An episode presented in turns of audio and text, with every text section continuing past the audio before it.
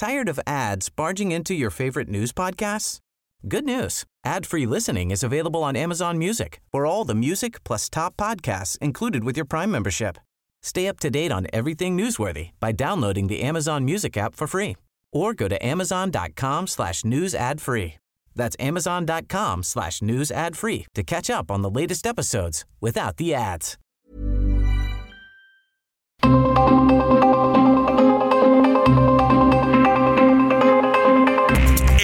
Radio presenta Zona de Noticias con Manuel Zamacona. Zona de Noticias, el epicentro de la información.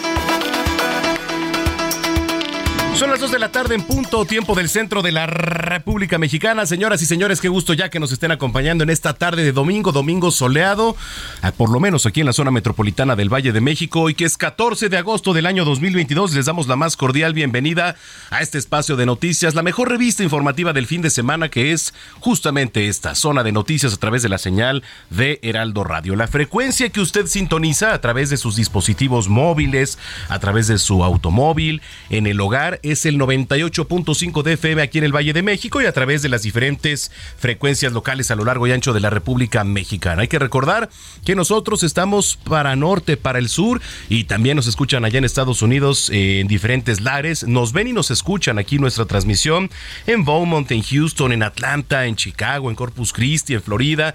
Muchos, muchos saludos a través de nuestro partner que es Now Media Radio y Now Televisión. Así que bueno, pues eh, yo soy Manuel Zamaconi como todos los fines de semana los invito para que se pongan en contacto con nosotros a través de las redes sociales que es arroba Samacona al aire. Le repito, arroba Samacona al aire y también para que visiten nuestra página de internet que es www.heraldodemexico.com.mx. Le repito, www.heraldodemexico.com.mx. Ahí usted le da clic y va a encontrar toda la información desglosada, actualizada, tendencias, espectáculos, deportes, economía, que nosotros también abordaremos aquí, por cierto. Tenemos un gran programa por delante, así que me da mucho gusto que se informe con nosotros. Va a estar por aquí este el director del Maratón de la Ciudad de México. Entonces, este, bueno, pues Raúl Paredes seguramente nos va a dar bastante material para que usted se informe. Eh, Nayeli Ramírez con los espectáculos. Paulina Bascal, que ya no alcanzó a entrar ayer, nuestra querida chef de cabecera, nos va a preparar una sopa de tortilla. En fin, además de toda la coyuntura local, nacional e internacional. Así que bueno, usted está en el lugar correcto.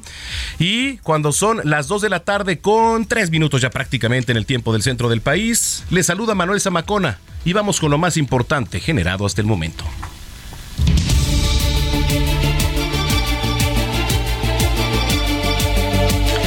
La madrugada de este domingo se registró un aumento de agua a los pozos de la mina del Pinabete, allá en Sabinas, Coahuila, donde permanecen 10 trabajadores atrapados. Se alcanzó un nivel superior a los 12 metros, de acuerdo con las autoridades. Oiga, y sobre el caso familiares de los mineros y algunos voluntarios están dispuestos a entrar a la mina para rescatar a sus seres queridos. ¿Hasta dónde? ¿Hasta dónde está la desesperación? Y es perfectamente entendible. Consideran insuficientes los esfuerzos de las autoridades en las labores de rescate. El gobernador de Nuevo León, Samuel García, acompañado del presidente Andrés Manuel López Obrador, visitaron el municipio de China para conocer los detalles de la construcción del acueducto Cuchillo número 2, que dará 5 mil litros de agua por segundo adicionales al área metropolitana. Previo al recorrido en la planta de bombeo China Monterrey, el mandatario estatal señaló que el proyecto forma parte del Plan Maestro de Agua que va a garantizar su abasto hasta el año 2050. El Gabinete de Seguridad dio a conocer que sumó 260 personas asesinadas entre el 9 y 12 de agosto, días en los que se reportaron narcobloqueos y ataques también a comercios y automovilistas allá en Jalisco, en Guanajuato, en Chihuahua y en Baja California. El Departamento de Agricultura de los Estados Unidos de Norteamérica reanudó este domingo las labores de exportación de aguacate michoacano hacia el país vecino. La tarde del sábado, debido a la fuerte movilización de integrantes del Grupo Armado Pueblos Unidos en el municipio de Uruapan, que derivó en la detención de 164 personas en posesión de armas de fuego. La jefa de gobierno de la capital, Claudia Sheinbaum, realizó un recorrido de supervisión por la Feria del Bienestar, esto en la alcaldía Suchimilco. Acompañada por el alcalde José Carlos Acosta, la mandataria capitalina visitó el pueblo de San Gregorio Atlapulco, en donde pudo constatar la manera en que se atienden y expiden trámites gratuitos para los capitalinos. Oiga, las intensas lluvias en Nogales, Sonora, provocaron severas inundaciones. Varios vehículos fueron arrastrados por la corriente, se derrumbaron casas. Hasta el momento se registraron tres muertes y algunos desaparecidos. Vamos a temas internacionales. Un hombre embistió su automóvil contra una barricada cerca del Capitolio allá en Estados Unidos. Los hechos se dieron en la madrugada de este domingo para después comenzar a disparar tiros al aire desde el vehículo en llamas antes de que se suicidara. Mientras tanto, en Egipto se incendió una iglesia que dejó al menos 41 muertos, 41 personas muertas y 15 personas heridas, aunque se prevé que la cifra pueda aumentar. El presidente Abdel Fattah ordenó una rápida movilización de servicios de emergencia para atender la situación. En los deportes, el América se impuso 3-0 contra los Pumas, mientras que las Chivas rescató el empate jugando bien ya al final en casa contra el Atlas. Sin embargo, el rebaño sigue hundido en la clasificación, solo por arriba de Querétaro con seis puntitos. Es momento de enlazarnos hasta el Servicio Meteorológico Nacional, dependiente de la Comisión Nacional del Agua, con nuestra compañera Elizabeth Ramos, a quien saludamos con mucho gusto como siempre. Adelante, Elizabeth. Igualmente, Manuel, muy buenas tardes a ti, al amable auditorio. Pues Manuel, tenemos varios sistemas afectando al territorio nacional. Vamos a empezar con el monzón mexicano que se bueno, que afecta al noroeste del territorio y pues bueno, este sistema va a ocasionar lluvias puntuales intensas con posibles granizadas en Sinaloa, así como lluvias fuertes a muy fuertes en Sonora, Chihuahua, Durango y la península de Baja California. Por otro lado, eh, un sistema de baja presión se está adentrando al noreste de la República Mexicana y va a originar lluvias muy fuertes a puntuales intensas en zonas de Tamaulipas, Nuevo León, Coahuila y San Luis Potosí. A su vez, canales de baja presión, la onda tropical número 21 e inestabilidad atmosférica van a generar lluvias fuertes a muy fuertes en zonas del norte, occidente, centro, sur y sureste del territorio nacional con lluvias puntuales intensas en Nayarit y Chiapas.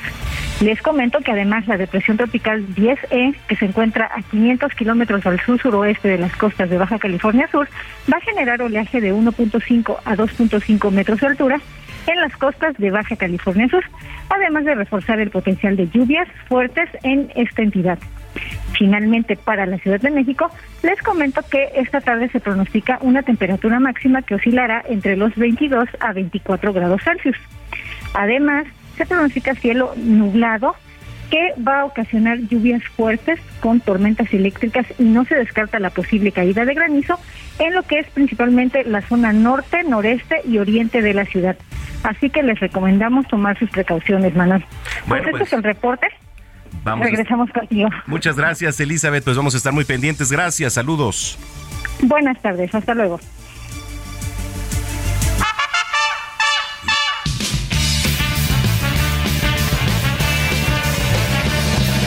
Spider-Man, Spider-Man, does whatever a spider can. Bueno, pues a través de su cuenta de Instagram, el reconocido actor Tom Holland, quien ha pues encarnado a este famoso personaje de Spider-Man en las últimas películas de Marvel, anunció su retiro de las redes sociales. Esto, híjole, y no está lejos de la realidad. Dice que es por salud mental.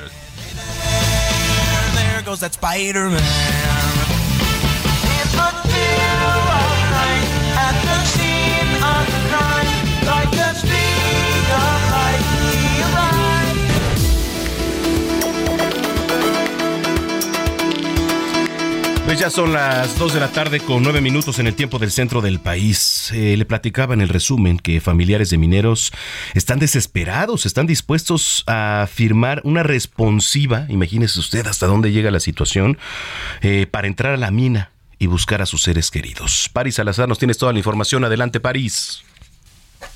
Buenas tardes, Manuel, amigas, amigos de la de México. Un gusto saludarte desde Salinas, Coahuila, donde esta mañana familiares de los 10 trabajadores atrapados y voluntarios se dijeron dispuestos a entrar a la mina El Pinabeta a rescatar a sus seres queridos y firmar una responsiva para deslindar a las autoridades mexicanas de cualquier accidente que les pueda ocurrir. Consideran como insuficientes los esfuerzos y trabajos de búsqueda y rescate y quieren aportar sus conocimientos en las minas y salvamentos. El señor Gabriel Rodríguez Palomares, hermano del minero Margarito Rodríguez, fue uno de los que expuso esta necesidad de que puedan bajar ellos que conocen las minas aquí en Salinas. Vamos a escuchar cómo lo dijo el señor eh, Gabriel Rodríguez Palomares. Porque pues dice que hay mucho miedo. Que, que, si, si tienen miedo, ellos, ellos, no. Tienen miedo a bajar. Lo sabemos. Ahora nosotros le dijimos a la secretaria que nosotros firmamos un papel, nos hacemos responsables de lo que nos pase, sí. para que nos dejen nosotros la, para sacar a nuestros Lo que Por su parte, la Coordinadora Nacional de Protección Civil, Laura Velázquez Alzúa, ha descartado que los familiares puedan bajar y participar en labores de rescate y señaló que esas operaciones las deben hacer los expertos. Vamos a escuchar cómo lo dijo la Coordinadora Nacional, Laura Velázquez. Sí, no, no estamos cuidando incluso su, eh, su salud. Tiene que ser eh, gente sana, ciertas características, cierto peso, el estado emocional también, la fuerza, eh, y, las condiciones que, haya que, que, que, tener. No sabemos si vayan a salir lastimados o algo y haya que subirlos de cierta manera. En fin, sí, eh, lo preferible es que entre la gente capacitada para el rescate. Y durante la madrugada y mañana de este domingo, el Pozo 2 de la mina El Pinabete, el principal acceso para el rescate de estos mineros, tuvo un aumento en sus niveles de agua, pasó de 3 metros a 13 metros, lo que complica las labores de los cuerpos de rescate para poder descender. Se tiene que extraer el agua hasta llegar a 1.3 metros para garantizar un acceso seguro a los rescatistas y poder ingresar a estas galerías donde posiblemente se encuentren los mineros atrapados desde hace 11 días. Manuel, el reporte que te tengo. Pues ahí está la información, qué desesperación para las familias, la verdad, el no saber nada, el estar en la incertidumbre. Pues vamos a estar pendientes. Gracias por la información, Paris. Un placer, seguimos pendientes. Seguimos pendientes. Oiga, eh, vamos hasta Colima. Eh, hubo un ataque a un bar allá en Manzanillo que dejó siete personas lesionadas y entre ellas dos mujeres. Marta de la Torre, adelante, ¿cómo estás? Hola, ¿qué tal Manuel? Buenas tardes. Efectivamente, pues esta madrugada se registró un ataque en un bar en el puerto de Manzanillo. Este bar pues se ubica precisamente a la zona donde hay una gran cantidad de bares en el Boulevard Miguel de la Madrid, el Boulevard Costero, ya que pues nos encuentra prácticamente eh, frente a la eh, playa en el puerto de Manzanillo. Prácticamente en la eh, alrededor de las dos de la madrugada, sujetos armados entraron a este bar, dispararon en, en reiteradas ocasiones y causaron heridas algunas de gravedad a siete personas, entre ellas se encontraban dos mujeres. Al lugar acudieron los cuerpos policíacos para, eh, pues bueno, realizar las investigaciones necesarias y también eh, paramédicos para auxiliar a las víctimas quienes los llevaron a eh, diversos nosocomios del puerto y de acuerdo con la mesa de coordinación de seguridad del estado de Colima se implementaron operativos en coordinación con las corporaciones tanto Guardia Nacional como Policía Estatal, la Sedena y la Marina eh, realizaron diversos operativos en el puerto durante la madrugada, por lo que se eh, detuvo a cuatro personas presuntamente eh, involucradas en estos hechos. Se estarán realizando las investigaciones pertinentes y de acuerdo con información que proporciona también la Fiscalía General del Estado, pues estará dando a conocer el proceso que se llevará en contra de estas personas. Es la información, Manuel. Bueno, estaremos pendientes. Gracias, Marta. Gracias, buenas tardes. Buenas tardes, Marta de la Torre, allá en Colima. Y nos pasamos hasta la frontera, vamos hasta Tijuana con Ana Laura Guonja. Adelante, Ana Laura. Y en relación a los hechos violentos en la ciudad de Tijuana, la presidenta municipal de Tijuana, Montserrat Caballero Ramírez, declaró que según con información del fiscal general del estado, Iván Carpio Sánchez, los presuntos responsables de los hechos violentos en el estado corresponden al cartel Jalisco Nueva Generación. Incluso, la edil emitió un mensaje directo al crimen organizado a través de la red social del ayuntamiento y les pidió que cobren las facturas a quienes no les pagaron lo que les deben en lugar de afectar a las familias tijuanenses. También comentarles que se desplegó un operativo de 3.000 elementos de la Guardia Nacional y 2.000 elementos de la Policía Municipal en la ciudad fronteriza. Esa es la información desde Tijuana, Baja California. Bueno, pues ahí está la información desde la frontera. Oiga, el presidente Andrés Manuel López Obrador eh, le está metiendo acelerador y está blindando las obras de Nuevo León para el abasto del agua. Más adelante vamos a tener a nuestro compañero Misael Zavala para que nos explique un poquito de qué va toda esta información. Oiga, eh, mientras tanto le platico, en el marco de la inauguración, el punto de innovación, libertad, arte, educación y saberes, que bueno, aquí en la ciudad se le conoce como Pilares, eh, en la alcaldía de Coyoacán, la jefa de gobierno, Claudia Sheinbaum, afirmó que el objetivo de su administración es recuperar la educación pública y transformarla en el mejor sistema a favor de la ciudadanía. Estas fueron parte de sus palabras. Durante 50 años se construyeron en la ciudad 250 casas de cultura, donde hay estas actividades. Ahora nosotros en tres años hemos construido 285 pilares educación, cultura y deporte. Bueno, y en los pilares eh, pues asisten niñas, niños, jóvenes, adultos y adultos mayores que cuentan con talleres artísticos, culturales, gimnasios también hay por ahí. Tienen una ciberescuela con computadoras en donde se puede terminar incluso la preparatoria y los alumnos pueden acceder también a las becas que otorga el gobierno federal y local. Nuevamente, Claudia Sheinbaum.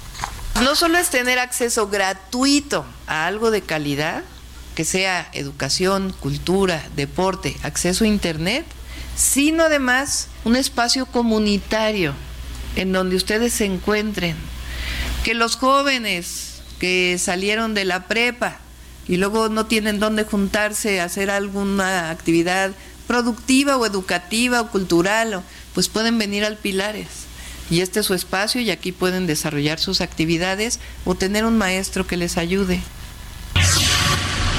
Bueno, en más temas de la capital, Ernestina Godoy, titular de la Fiscalía General de Justicia, aseguró que en la Ciudad de México se está luchando contra la violencia. Es información de Cintia Estetín. Adelante, Cintia, gusto saludarte. ¿Qué tal? Muy buenas tardes a ti y al auditorio. Pues así como lo comentas, la fiscal de la, la titular de la Fiscalía General de Justicia, Ernestina Godoy, aseveró que en la Ciudad de México pues se lucha todos los días contra la violencia y sus principales generadores a quienes dijo buscan eh, detener después de investigaciones y autorizaciones de jueces, esto para combatir principalmente los delitos de alto impacto. Dijo que para esto pues es de suma importancia la coordinación y comunicación con todos los niveles de gobierno, desde el gobierno federal hasta las alcaldías dice que esto es lo que permite sacar de las calles a homicidas o a quienes violenten a las mujeres. Esto lo dijo pues la fiscal Ernestina Godoy luego de participar en, un programa que se llama La Fiscal en tu Alcaldía, esta en la demarcación Gustavo Amadero. Comentarte también que dijo que a través de diversas acciones de coordinación pues se ha logrado justo en esta alcaldía de Gustavo Madero reducir los delitos que vulneran a los habitantes de esta demarcación. Dijo que hasta hace una semana la Gustavo Madera era de gran preocupación en los gabinetes de seguridad porque estaban a la alza algunos delitos, pero a partir de la coordinación con el alcalde Francisco Chiguil y la Secretaría de Seguridad Ciudadana a cargo de Omar García Harfuch, se logró la integración de más de 100 elementos policíacos y la entrega de equipamiento para ellos. Es el momento la información que te tenemos. Bueno, pues ahí está la información. Gracias, Cintia. Seguimos pendientes. Muy buenas tardes. Claro que sí, buenas tardes. Eh, le platico que la Secretaría de la Defensa Nacional hizo del conocimiento que el día de ayer, que fue 13 de agosto, elementos del Ejército y la Fuerza Aérea Mexicanos aplicaron la Estrategia Nacional de Seguridad Pública, la política cero impunidad, así se le llama, y algunos procedimientos de inteligencia para la vigilancia y protección del espacio aéreo nacional.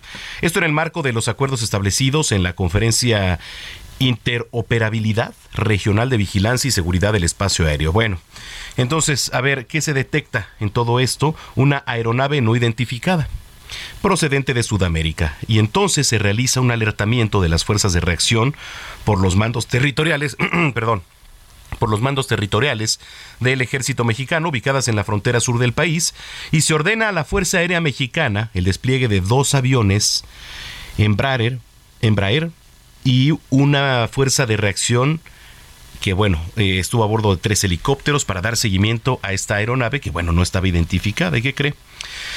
Al tener contacto visual con esta aeronave ilícita, se observa que aterrizó a 79 kilómetros al este de Miguel Hidalgo, en Campeche, donde ya se encontraban vehículos y personal civil que le estaba esperando. Y al darse cuenta de la cercanía del personal militar, optaron por abandonar la presunta carga y la aeronave ilícita.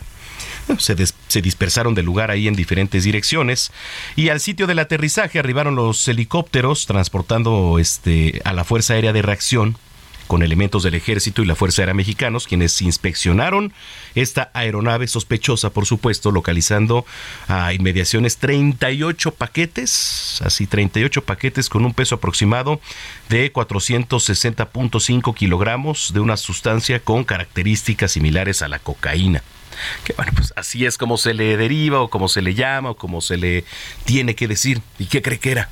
Pues claro, cocaína, ¿no? Pero bueno, eh, ya dichas actividades se realizaron con apego al Estado de Derecho, con lo que se evita pues que este tipo de sustancias lleguen sobre todo a la juventud mexicana. Y con estas acciones, el Ejército y la Fuerza Aérea Mexicanos refrendan su compromiso, dice este comunicado, de velar y salvaguardar el bienestar de los ciudadanos. Esto ocurrió, le digo, el día de ayer, esta incautación, pero sí fue pues eh, bastante bastante lo que se logró decomisar ahí, eh, 460.5 kilogramos de cocaína. Pues así las cosas el día de ayer. Dos de la tarde con 21 minutos, vamos con las recomendaciones culturales, vamos a relajarnos. Melisa Moreno nos tiene lo mejor.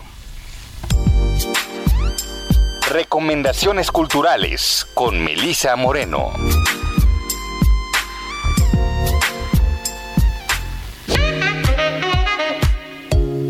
Bienvenidos a la Agenda Cultural del Heraldo de México. Yo soy Melisa Moreno y esta es nuestra selección para Zona de Noticias. ¿Tiene sentido traer una nueva vida a este mundo? Esta es la premisa que nos plantea Pulmones del dramaturgo Duncan Macmillan. En esta temporada que va de jueves a domingo bajo la dirección de Alonso Iñiguez, Regina Blandón y Adriana Montes de Oca alternan funciones y comparten el escenario con Javier García. Es un error pensar que el cambio climático es una amenaza al planeta. No lo es. El planeta está y seguirá estando por millones de años con o sin nosotros. Pulmones se presenta en el Foro Lucerna hasta este 11 de septiembre.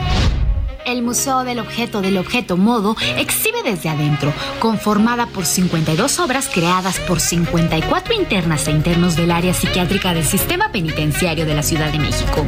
El trabajo fue guiado por el artista visual Ricardo Caballero a partir de cerca de 500 objetos seleccionados del acervo del museo.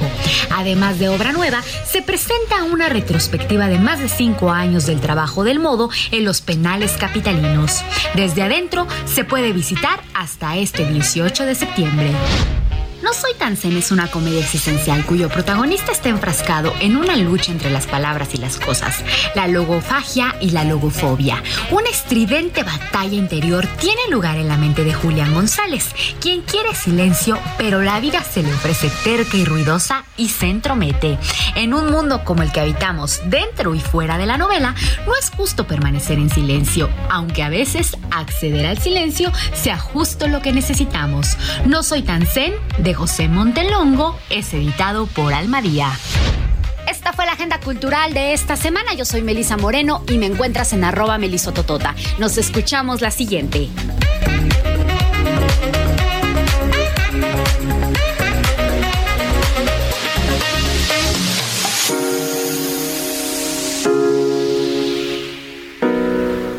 Pues muchas gracias, como siempre, a nuestra querida Melisa Moreno por estas recomendaciones culturales.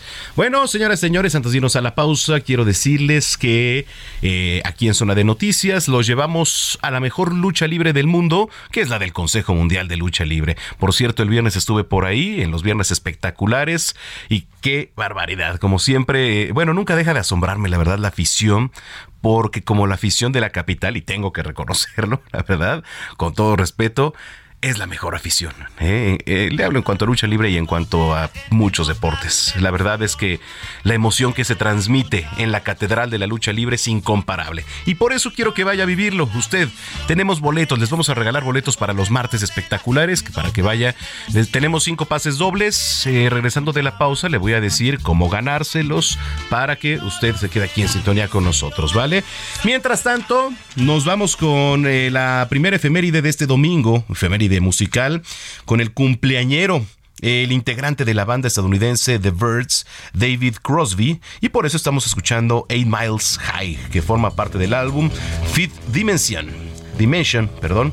Y bueno, pues estamos escuchando esto, Eight Miles High. Rolón, ¿eh? Señoras, señores, usted está en el lugar correcto, que es Zona de Noticias. Ya volvemos.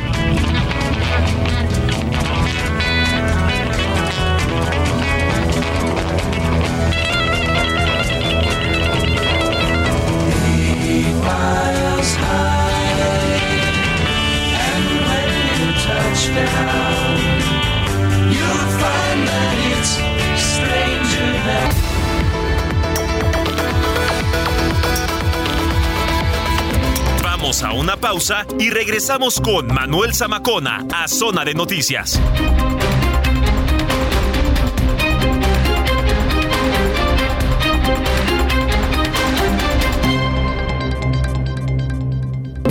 Ya estamos de regreso en Zona de Noticias con Manuel Zamacona por El Heraldo Radio.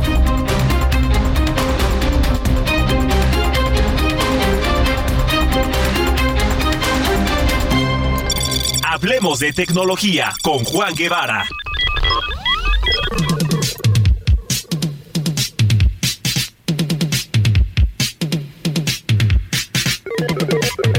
Ya son las 2 de la tarde con 30 minutos en el tiempo del centro del país. Gracias por continuar con nosotros aquí en Zona de Noticias. Y es momento de hacer contacto hasta la ciudad espacial. En Houston, Texas está Juan Guevara, nuestro colaborador en materia tecnológica. Y como siempre es un gusto saludar. ¿Cómo estás, mi estimado Juan?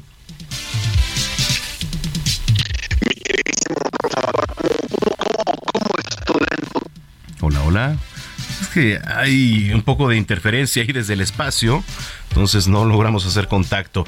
Que nos va a platicar, por cierto, eh, Juan Guevara, de conductores de radio virtuales. Imagínense, no quiero escuchar eso, porque nada más la palabra o esta composición ya me suena difícil. Imagínese un conductor de radio virtual.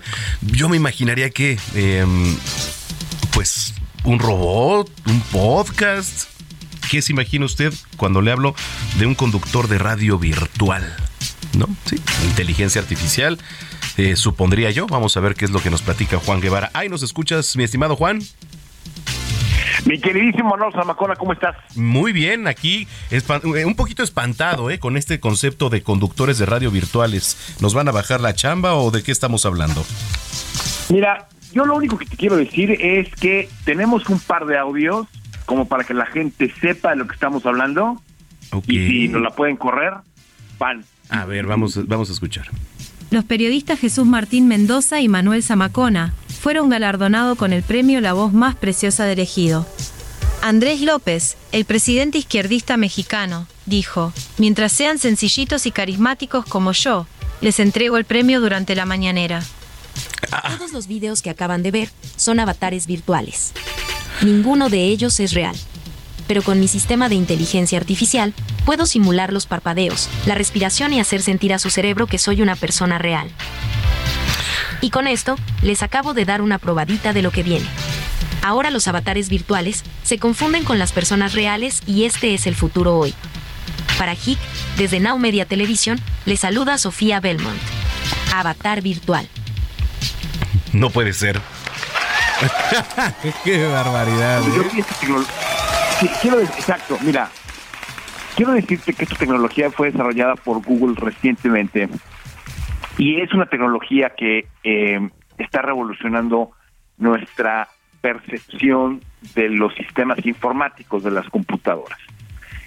Cuando yo vi por primera vez a el avatar de la chava que cambiaba de de posición y que cambiaba de, persona y que cambiaba de voz.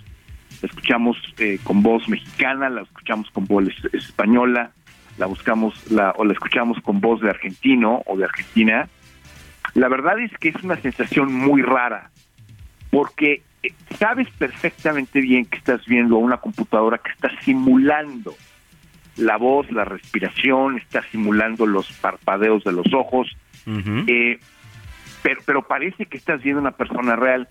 Y cuando empieza a interactuar contigo, entonces es, te digo, es una sensación muy rara.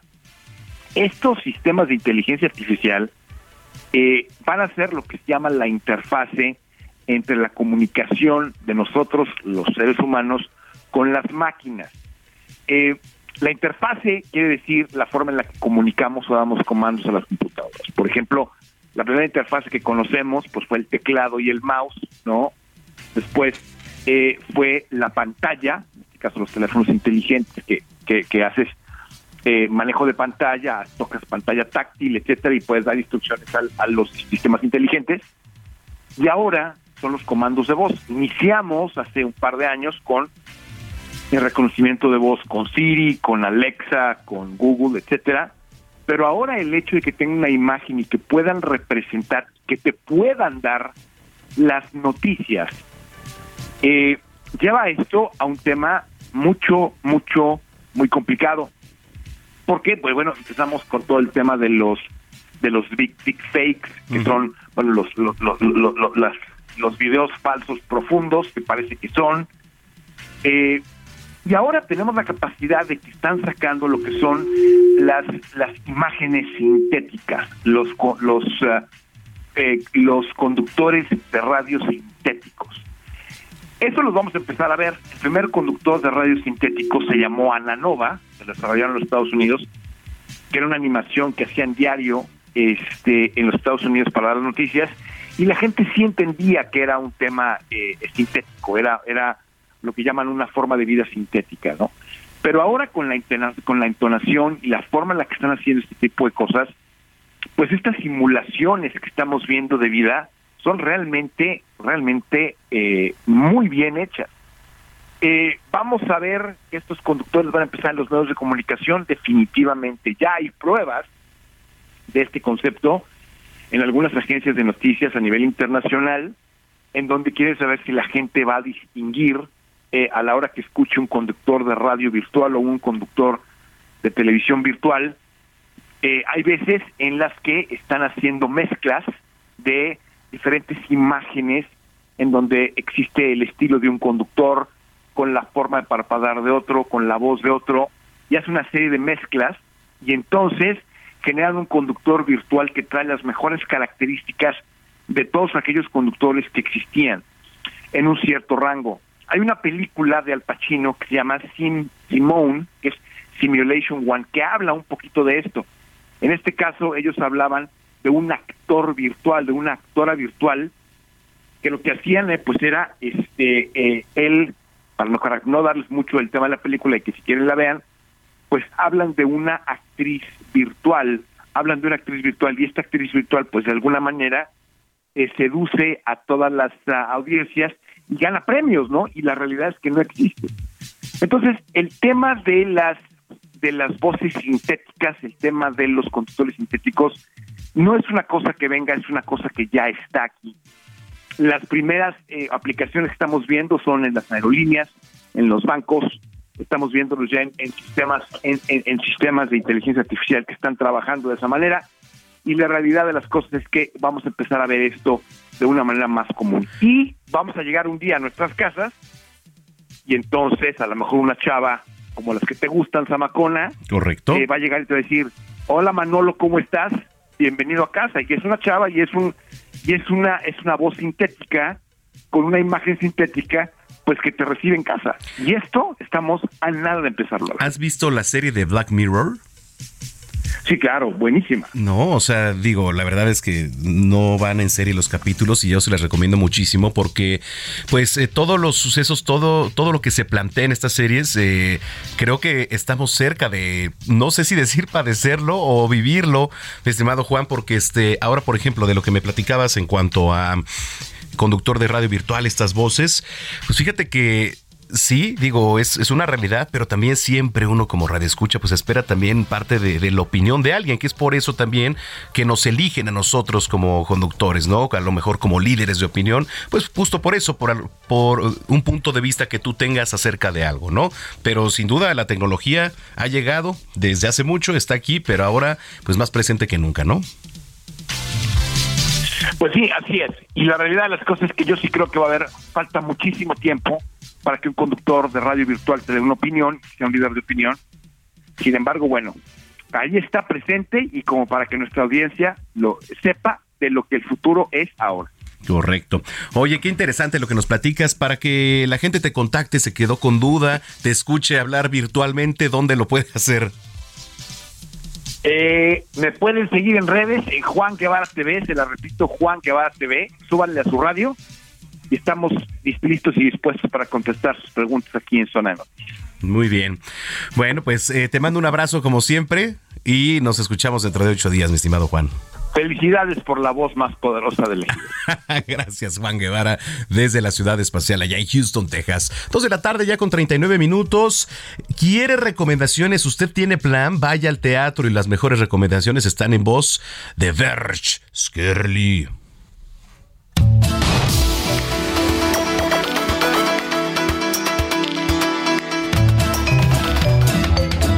Hola Manuel, muy buenas tardes, un saludo a todo el auditorio de Heraldo Noticias. Una vez más, sean todos bienvenidos a Teatro y más. En este segmento haremos un recorrido dentro de los montajes más relevantes de la escena teatral de la Ciudad de México. Y aquí damos inicio. Esta semana tuvimos el estreno de Menti Drax, que para los amantes del musical Mentiras es otra opción que nos ofrece el creador y director de dicho espectáculo, José Manuel López Velarde. Con un elenco y una producción completamente renovada bajo la producción de Alejandro Gou y Ari Borboy, no te puedes perder esta extraordinaria puesta en escena los miércoles y los jueves a las 8 pm en el Teatro Aldama. Y si eres un apasionado del teatro de historia, Las Meninas sin duda nos cuentan un interesante capítulo del paso de la monarquía en nuestro país. Con el humor que las caracteriza y entre canciones nos transportan a esta maravillosa etapa de nuestra identidad mexicana. Se presenta todos los jueves a las 8.45 en el Teatro Milán. Y para finalizar la recomendación de esta semana, platicaremos acerca de un montaje que está rompiendo las barreras de audiencia.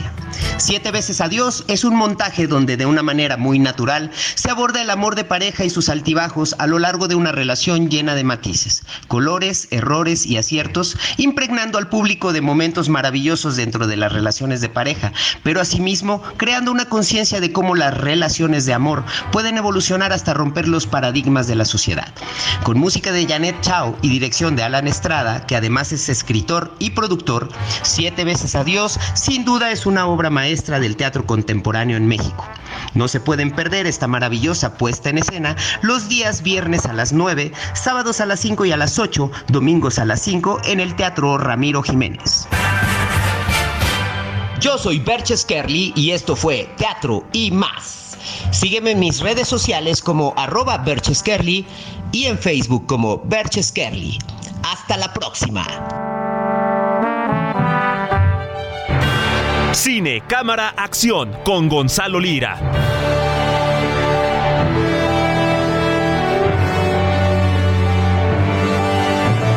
Bueno, pues sí, ya eh, del teatro llegamos al séptimo arte, el cine y el mejor crítico analista está en la línea telefónica que es el zar Gonzalo Lira. Qué bonita presentación. ¿Escuchaste, Gonzalo, cómo me porto contigo?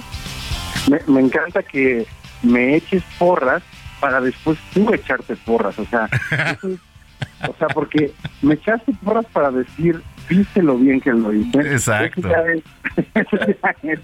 Psicopatía absoluta, Manuel Totalmente. Este, ¿Cómo, estás? Muy bien, con el gusto de saludarte, mi querido Gonce, pues ya ansioso de que nos platiques qué nos traes para esta semana. Fíjate que esta semana eh, les voy a platicar de, un par de estrenos, por ahí también tenemos una, una entrevista. Y me gustaría empezar con, con el estreno que corresponde a la entrevista que vamos a escuchar eh, rapidísimo. Tú te acuerdas, obviamente, seguro las has visto, porque además te gusta el cine de acción, eh, ¿Te acuerdas de la película de Depredador? Sí. Esta, esta primera película con Arnold Schwarzenegger, que eh, de entrada pues se subió como en un hito y en un icono del cine de acción de los años 80, pero además dio pie a, un montón de películas, este, podemos llamarle una saga, eh, con secuelas, con spin este, de repente incluso por ahí con uno que otro churro como Alguien contra Depredador.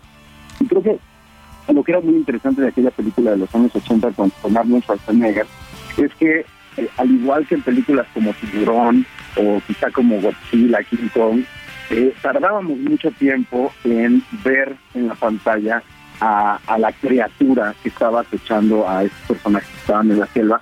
Y pues bueno, eso sumaba al suspenso y sumaba a, la experiencia en general. Pues bueno, esta, esta nueva película de, Depredador que se llama La Presa eh, y que como, como su nombre lo dice, está mucho más enfocada en la presa que en el depredador, es un es una precuela, por decirlo de alguna forma, eh, que pues se va se va mucho, mucho, muy lejos, 300 años atrás, eh, hace 300 años en, Estados Unidos, en una cuando en Estados Unidos todavía ni siquiera llegaban los conquistadores, ¿no? Entonces estamos hablando de el, momento precolonial de Estados Unidos, una, una nación comanche eh, indígena es de repente acechada por una nave espacial y por el depredador, por esta criatura que conocemos. Entonces es muy interesante porque la película se centra en el personaje de una chica eh, indígena interpretada por Amber Hunter que eh, es acechada por esta criatura y que debe de poner eh, pues en, juego su tecnología contra la de este depredador. Pero bueno, cuando hablamos de la tecnología de la nación comanche, estamos hablando de cosas muy primitivas contra esta tecnología de naves espaciales, eh, detectores de calor corporal, etcétera.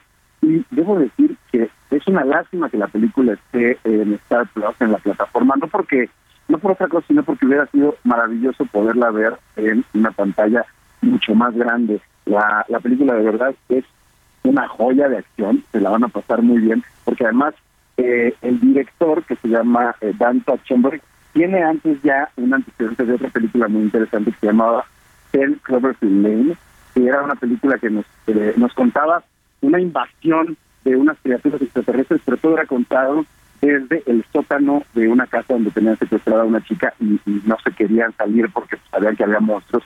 Entonces, es un especialista en contar historias de este tipo, pero desde otra perspectiva. Aquí la perspectiva es la chica que está siendo acechada y que debe eh, pues de descifrar qué es lo que está pasando porque no tiene ninguna referencia sobre la vida extraterrestre, sobre la tecnología que está viendo. Y precisamente platiqué con eh, su protagonista, con Amber Miss Hunter, que es esta chica de origen comanche, precisamente de Nuevo México, eh, pues sobre qué es lo que le resulta interesante de esta nueva versión de Depredador que ella protagoniza. ¿Te parece que lo escuchemos? Venga. Yeah, I mean, most what stands out the most to me clearly, clearly is the is the Comanche element, the representation. Uh, I think that having a movie like this, which first of all I think is is so incredible that like 20th century and that Dan got behind a film that would be a franchise movie that would have you know in a native female action hero. Um, I think is an incredible thing and and being able to kind of introduce that to this you know to the sci-fi world or to the to the predator franchise i think um, really proves that there's a lot of opportunity for people to still be able to relate and also the capability of indigenous people and indigenous storytellers whether it's in front of the camera or behind Pai de Rito. Ahí está. Bueno, lo que nos decía Amber es eh, por la importancia de la representación, pero sobre todo de demostrarle al público que nunca es tarde para contar historias justas, ¿no? Desde otras perspectivas, y en este caso, eh, contar, mostrar realidades a partir de géneros tan populares como el sci-fi, demostrar realidades que pocas veces se ven en la pantalla, en este caso, pues el de la gente indígena. Y la importancia, y esto lo dice por algo muy particular, que la importancia de que estas historias se cuenten con gente indígena frente y detrás de la cámara. Y ahí ella se refiere a su participación, obviamente, como actriz, pero también a la participación eh, de la productora de esta película, que eh, se llama Jane Myers, y que también es una eh, comanche, pies negros, es como se le llama a, pues, digamos que a, la comunidad a la que ella pertenece eh, de Estados Unidos. Entonces, es muy interesante porque, pues sí, no solo es una historia contada eh, pues con este elemento para darle un giro, darle un cambio, sino que realmente las personas involucradas son personas que conocen esa cultura y eso la hace mucho más rica. Y ya para terminar, también le recomiendo mucho, eh, también para ver en su casa, si tienen la plataforma Movie, una película que se llama The Human, que de entrada, y esto es una doble recomendación, se pueden ir al teatro, porque ya se estrenó en el teatro esta obra en una adaptación en el Foro Lucerna, Los Humanos, es la historia, y aquí la película está en movie, es la historia de una familia que se reúne para el Día de Acción de Gracias y, empiezan a surgir los problemas, pues como las corrientes de una reunión familiar, pero que al mismo tiempo están aderezados por ruidos de las alcantarillas, ruidos de las tuberías. Por lo tanto, la película está contada como si tratara de una eh, historia de terror, pero pues donde el terror realmente radica en el daño que es capaz de hacerse una familia cuando lleva tanto tiempo eh, teniendo diferencias y guardándoselas. Entonces, The Human está en movie y la versión en español, Los Humanos, y si quieren salir al teatro, pues la encuentran en el Foro Lucerno. Así que mira, tres recomendaciones hasta de teatro terminamos hablando de Totalmente. Oye, Gonzo, para la gente que te quiere escribir, preguntarte algo, ¿dónde lo puede hacer?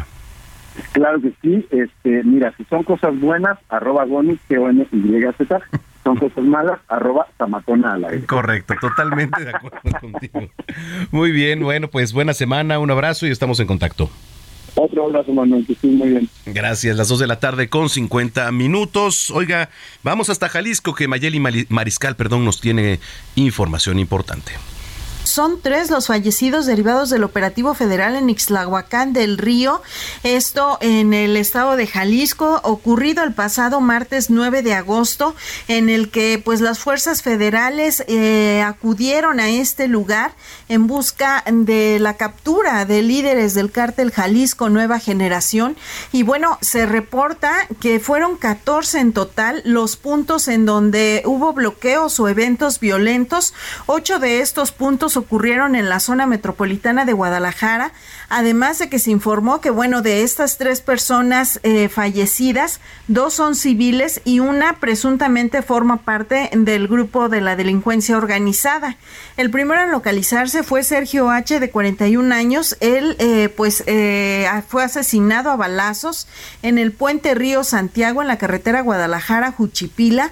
Luego se reportó que un hombre y una mujer iban en un vehículo de Cuquío hacia Guadalajara, quienes fueron interceptados por un grupo de personas armadas. Y de acuerdo con la entrevista que ya se pudo realizar a este hombre que se encuentra recuperándose aún de las heridas, eh, señaló que quienes los abordaron pues eran civiles armados, vestidos eh, con uniformes de camuflaje, además iban encapuchados y bueno, solamente eh, pues ellos sintieron esta agresión, es decir, estos lo cual eh, pues hizo que se trasladaran a este centro de salud municipal, en el que lamentablemente confirmó también el fiscal Luis Joaquín Méndez Ruiz que el viernes por la madrugada Murió la mujer que también se encontraba eh, pues recuperándose de esta agresión. La otra víctima mortal se localizó en la carretera Quelitán al crucero con Agua Prieta y bueno, se reportó que él utilizaba un chaleco con las siglas del cártel Jalisco Nueva Generación. Fue abatido en este enfrentamiento por las fuerzas federales y bueno, ya eh, se están llevando a cabo pues todas las labores para su identificación. Adicionalmente sobre estos puntos, eh, pues eh, repito, fueron en total 14 y se derivan eh, que, bueno, cinco vehículos calcinados en la zona metropolitana, puntualmente en el municipio de Zapopan, adicionalmente un negocio incendiado, dos puntos donde se arrojaron objetos conocidos como ponchallantas y un camión de una empresa refresquera. Adicionalmente, ya en Ixtlahuacán del Río, lugar en donde se llevó a cabo este operativo, fueron 14 los vehículos calcinados, dos vehículos compactos, eh, se encontraron también eh, con algunos impactos de arma de fuego, así como dos personas lesionadas, tres los fallecidos en diversos puntos de este municipio. Esa es la información hasta estos momentos. Excelente fin de semana. Bueno, igualmente para ti, Mayeli Mariscal, así las cosas allá en Jalisco.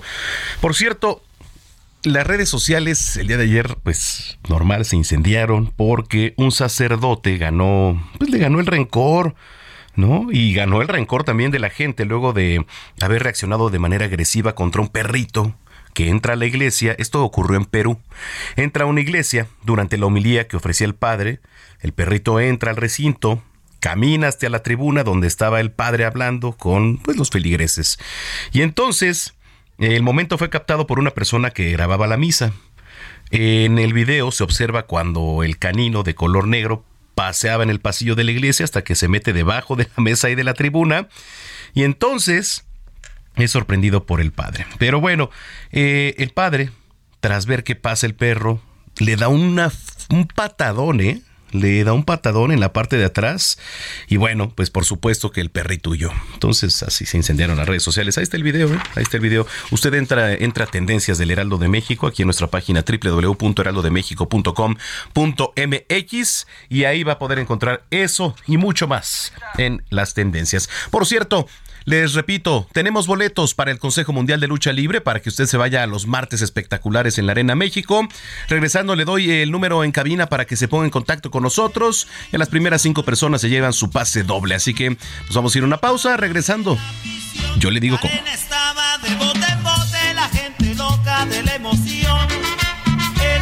Luchaban los cuatro rudos,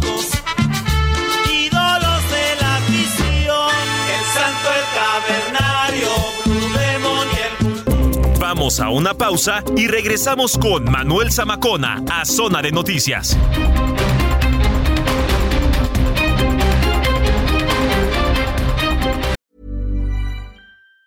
Say hello to a new era of mental health care.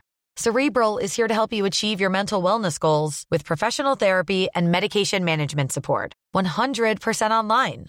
You'll experience the all new Cerebral Way, an innovative approach to mental wellness designed around you. You'll get a personalized treatment plan from a therapist, prescriber, or both in a safe and judgment free space.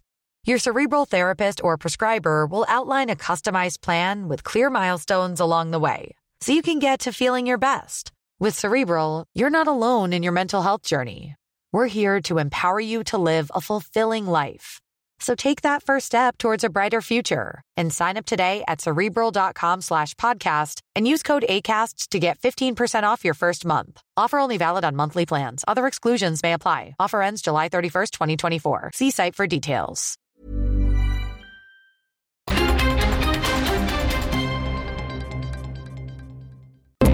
Ya estamos de regreso en Zona de Noticias con Manuel Zamacona por El Heraldo Radio.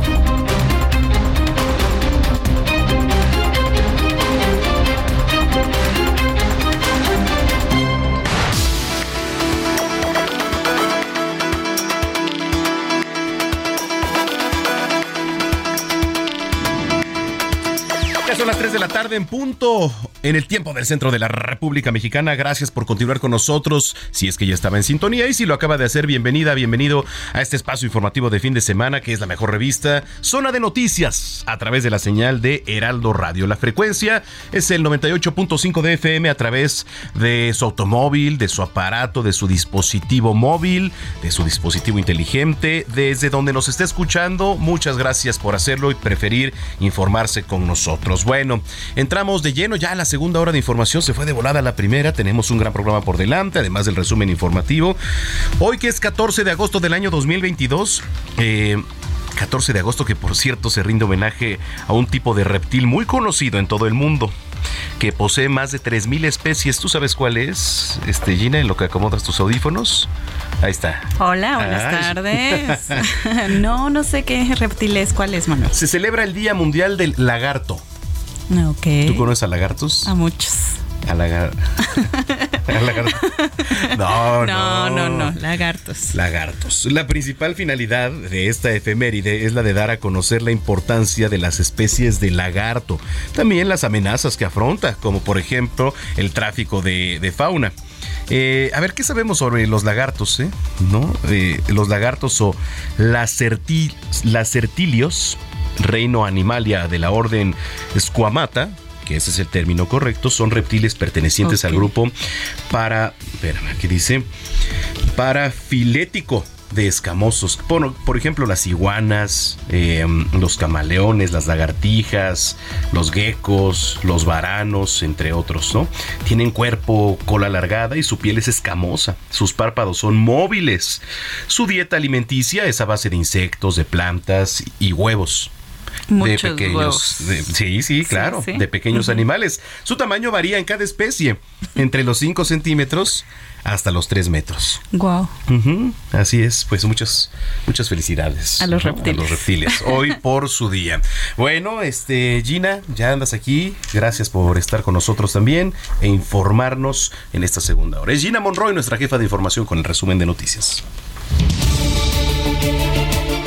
La gobernadora de Chihuahua, María Eugenia Campos, informó que será sometida a una intervención quirúrgica para tratar una hernia hiatal y reflujo este domingo, ya que enfrenta este padecimiento desde hace tiempo y por recomendación médica no puede ni debe postergarse más. La mandataria ha instruido a los miembros de su gabinete para que las labores continúen de manera normal. A partir del próximo 4 de septiembre se va a retomar el precepto de la Santa Misa Dominical y de las demás en los templos de las arquidiócesis de Toluca, Tlanepantla y México, con lo cual los fieles podrán volver a comulgar. Autoridades de dichas eh, iglesias señalaron que la Sagrada Comunión se podrá recibir en la boca o en la mano. En noticias internacionales, al menos cinco personas murieron y unas 20 resultaron heridas este domingo tras una explosión en Guayaquil. El gobierno de Ecuador atribuyó al crimen organizado que golpea al país. Informaron esto las autoridades y organismos de rescate en esa nación.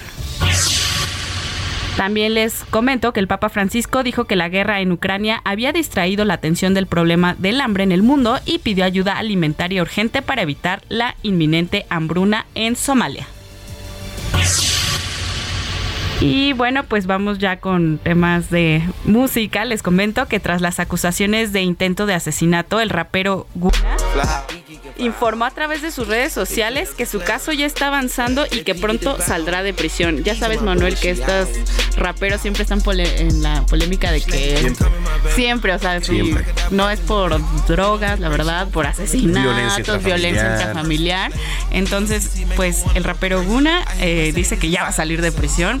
Está acusado de intento de asesinato. Entonces, pero dice que es inocente. Híjole, pues no es sé. La música que a la juventud le gusta. Ah, sí. A mí no me gusta y soy juventud, ¿eh? La verdad. ¿Tú eres juventud? ¿Te gusta, Gina? No, no mucho. Ah, ¿A ustedes les gusta ese tipo de música? Sí. Ya ves, ajá, la juventud. Héctor, tú que eres juventud, ¿te gusta esa música? No. De Carlos Rivera para acá. Héctor. Ajá, sí. A, a, Diego sí le gusta. ¿Ah, sí? El este rapero. Ah, no, bueno, ya sé quién es. Sí, esa música. Pero bueno, es la información, Manuel. ¿Tus redes sociales, Gina? Arroba Ginis28. Muy bien, muchas gracias. Oye, ahorita nos regalas boletos para las luchas, ¿no? Sí, damos el número telefónico. Ahorita me das el número, por favor. Claro que Muchas gracias, Gina. A ti, Manuel, gracias.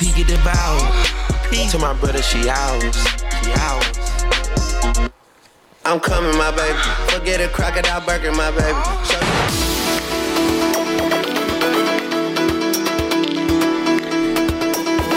Son las 3 eh, de la tarde con 6 minutos en el tiempo del centro del país. Bueno, pues después de este resumen de noticias, vamos también ya a los espectáculos. A los espectáculos. Zona de espectáculos con Nayeli Ramírez.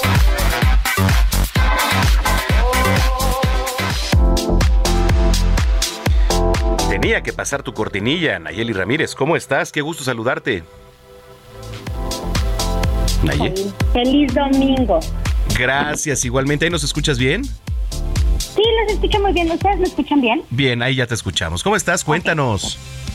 Pues muy bien y con el gusto de platicar contigo y decirte que ayer fuimos al concepto de DLD en la noche ah. porque estaban, ellos habían pospuesto obviamente su festejo de 20 años pues por la pandemia, habían escrito aparte un nuevo disco en todo esto, en más de dos años que tuvimos en confinamiento y eh, lo presentaron ayer en el Palacio de los Deportes y la verdad es que fue un éxito total. Ellos agotaron los boletos como una semana antes del concierto y lo anunciaron en una conferencia de prensa que tuvieron en la semana y ayer ya por fin se, se dio, se dio el concierto que tanto esperaban ellos y un lleno total en el Palacio de los Deportes. Un problema llegar, la verdad, llegó un poco tarde porque había muchísimo tráfico, mucha gente se lanzó a, a ver a DLD y pues sí, la verdad valió la pena, no me defraudaron. Y tuvimos una entrevista con Eric Neville unos días antes donde nos decía que sí habían entrado un poquito como en esta depresión de, de no poder presentarse en vivo, que sí les había pegado bastante, pero que un día decidieron juntarse y dijeron, bueno, ya, vamos a sacar toda esta, esta depresión y esta frustración que traemos por la pandemia, obviamente, y, la, y hacemos un disco. Entonces eso hicieron y la verdad les resultó muy bien, sus fans estaban muy contentos, un poquito más de dos horas duró el concierto y salieron todos muy felices de, de oír nuevas rolas y obviamente los clásicos, ¿no? Que ya, ya, ya hay de DLD. Como los que estamos escuchando en este momento, ¿no? Exactamente como es. Entonces hubo una un sábado muy musical, pero este fin de semana no para porque ya está aquí Rosalía, ya llegó a nuestro país, llegó el viernes, creo que hubo un zaparrancho un poco en el aeropuerto cuando llegó, porque todos los fans se, se la fueron a recibir, pero pues también había medios de comunicación obviamente haciendo su trabajo. Y pues hubo un pequeño zaparrancho, medio empujones, medio gritos y todo, no pasó nada mayores.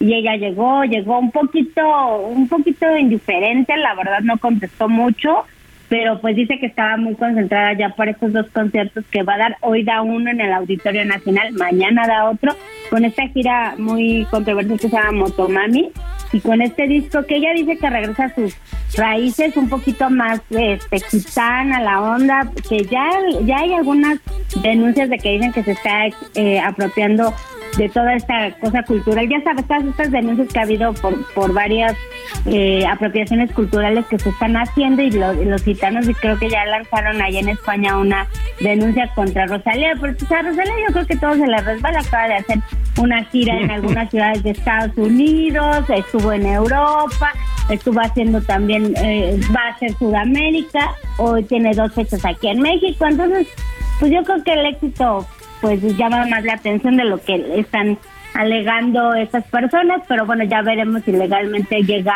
algo más. Pero ella ahorita está presentando su gira Motomami y pues está, es una de las artistas más esperadas de este verano, de los conciertos que tenemos programados, porque pues es muy controversial, han salido muchas cosas, es muy sensual, la verdad. Sí. Y sí, pues sí. está siendo un fenómeno. Apenas hay una canción, eh, es la que estamos escuchando, creo que es, creo que es esa, ¿no? Donde además Ese es disco, despecha. Despecha es esa. Ajá, despecha. Creo que esa la Exacto. eh, reventó con esa ahorita la fama, ¿no? y en todos los bancos la vas a escuchar en todas las fiestas, ¿eh? Porque está muy de moda. Entonces, para que vayas aprendiendo los pasitos. Oye, y entonces hoy hoy va a estar en el auditorio. Hoy va a estar en el auditorio su primera fecha y mañana es la segunda. Lleno total, ya no hay boletos. Ah, yo quería que me regalaras uno, Naye. Ay, es que no nos dieron, ¿tú crees? Ahora sí están muy, muy codos porque como el auditorio, yo creo que ya Rosalía ya era como para que hicieran un, un palacio. No sé si un foro solo llenaría, pero un palacio sí, que ya son 20 mil personas porque ya modificaron un poquito el escenario del Palacio de los Deportes, pero pues el auditorio son un poquito menos de 10 mil, entonces pues sí le faltó yo creo que a los fans un, un recinto más grande y se agotaron los boletos, salieron a la venta y en dos días se agotaron. ¿Dos días? Entonces, dos días se agotaron todos los boletos de, de Rosalía y yo creo que ahorita, o sea, seguramente sí va a haber revendedores, pero no hay que comprarle a los revendedores porque si no esa mafia sigue creciendo. Sí, estoy, estoy de acuerdo contigo. ¿eh? La verdad es que la reventa es un cáncer que nos ha invadido desde hace años y creo que ya lo habíamos platicado un día aquí, pero que desafortunadamente dicen, bueno, ahora hay sistemas más seguros para que ustedes compren. Ay, la verdad es que mientras nosotros hacemos sistemas más seguros, pues ellos también se actualizan, ¿no? Y Exacto. es así que en cualquier evento usted va a encontrar reventa, en cualquiera. Es mala onda porque luego a veces uno no alcanza boletos Claro. para el evento porque ya se los llevaron los revendedores, porque como están coludidos, pues ya, no, no alcanzamos y eso es muy triste. Uno quiere ir a ese evento y a veces hasta tres veces. Ah, Me voy a dar una vuelta un ratito a ver en cuánto están los boletos en la reventa y ya, les, ya, te, ya te aviso el próximo domingo. Va, va, va, va, me avisas. Oye, este, pero también tienes que sacar para Bad Bunny, ¿no? Sí, eso sí tenemos que ir porque en serio es, estuve viendo unas imágenes de, bueno, videos de los conciertos que ya dio en Estados Unidos. es una locura, es una locura, o sea, la gente enloquece, baila, canta, él la verdad sí, sí da todo en el escenario, entonces sí tenemos que ir. Muy bien, me parece perfecto. Bueno, pues ahí está DLD el día de ayer. Hoy ya no canta, ¿verdad? ¿Se presenta hoy o ya no? No, ya no. No. Nada más ayer. ok, y Pero este... en la semana también tenemos a los Caligaris porque también agotaron dos fechas en el, en el auditorio y ya sacaron dos más igual agotadas. La gente anda muy ávida de, de, música en vivo. Es que bueno, casi fueron tres años sin música en vivo, entonces yo creo que si la gente quiere ir a conciertos ya. Estoy de acuerdo. Tus redes sociales, Naye, para que la gente te siga y te lea. Arroba Nayemay, mi Twitter y mi Instagram y nos pueden leer en todas las plataformas del Heraldo Media. Muy bien, te mando un abrazo, buen domingo y excelente semana. Igualmente, abrazo de regreso.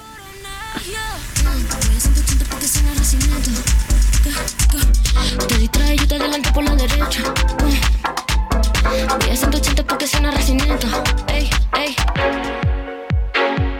Gastrolab, pasión por la cocina, con Paulina Abascal.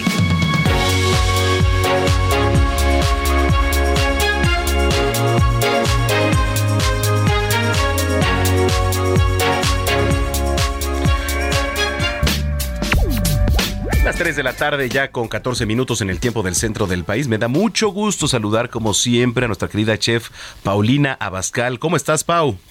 Hola, Manuel, ¿cómo estás? Muy bien. domingo, que no nos pudimos comunicar ayer, cara. Sí, pero bueno, pues siempre es buen momento, siempre es buen momento para platicar contigo y que este nos des esas delicias de recetas.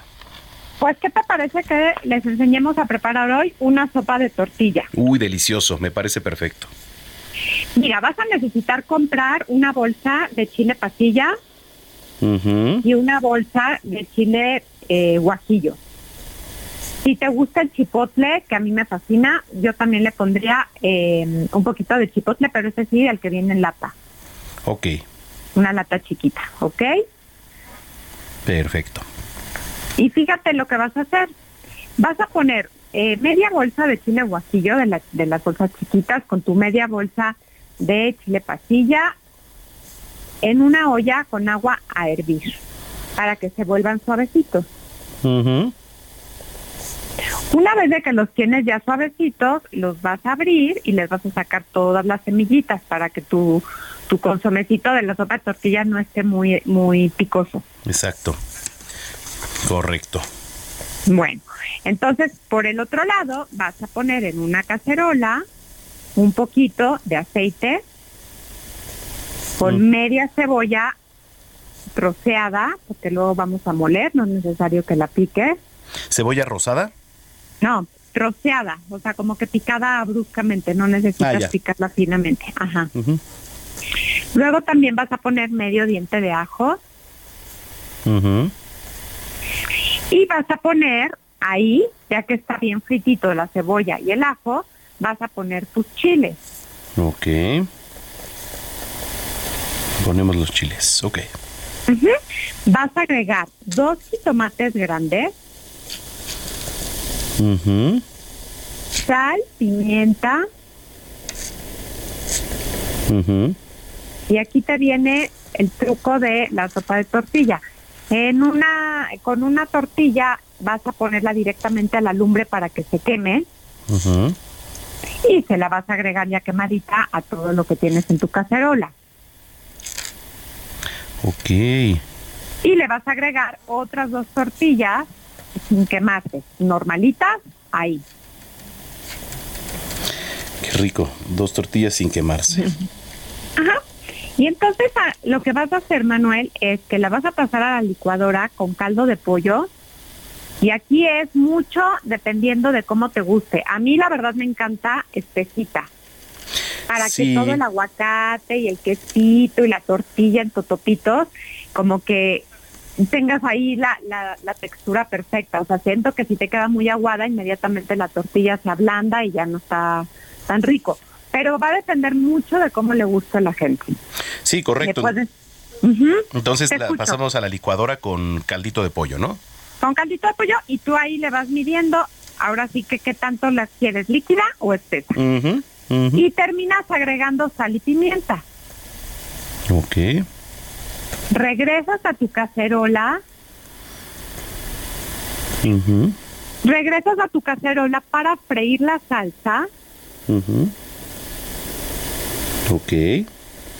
y terminarla de sazonar. Ahí ya tienes tu caldillo delicioso para tu sopa de tortilla. Ajá. Ujú. Ok. Como guarnición, ¿qué le puedes poner a la sopa de tortilla, Manuel? Y a todos los que, los que nos están escuchando para que se les antoje mucho. Bueno, pues le pueden poner chicharrón, le pueden poner quesito panela o, eh, o quesito cotija, un poco de crema, aguacate y por supuesto tus tortillitas frititas, ya sea en tiritas o en totopos, para tener ya finalmente tu sopa de tortilla.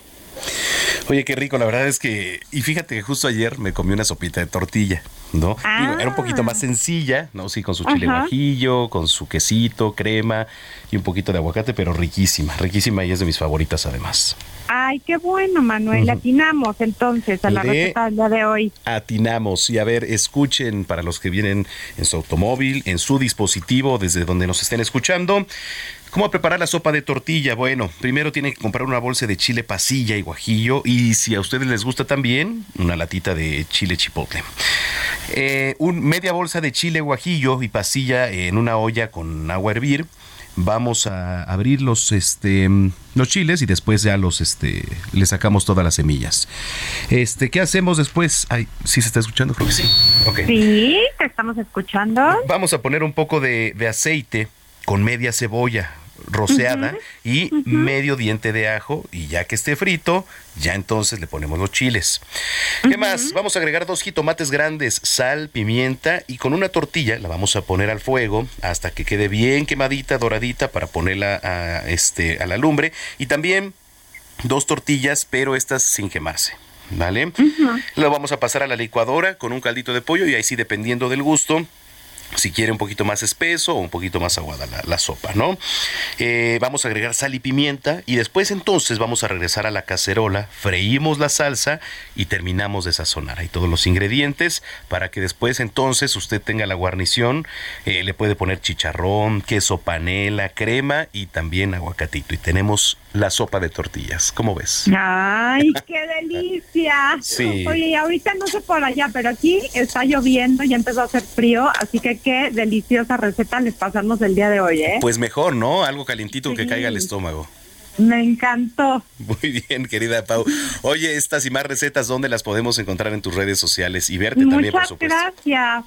Sí, pues ya sabes que estamos muy felices estrenando programa en el canal 8 del Heraldo Televisión, lunes, miércoles y viernes de 11 a 12, también en Sky y en Easy. Por supuesto estamos en Gastrolab martes y jueves, también en el, en el Heraldo Televisión. Y bueno, ya saben que me van a poder encontrar con, con esta receta y muchas más, igualmente en mis redes sociales como Paulina Bascal. El de la palo- palomita azul no acepta imitaciones. Correcto. Oye, pues muchas gracias, que tengas excelente domingo, Pau, y mejor semana. Ah, igualmente. Nos escuchamos la próxima semana. Claro que sí, es Paulina Abascal, aquí en Zona de Noticias, cuando ya son las 3 de la tarde con 20 minutos.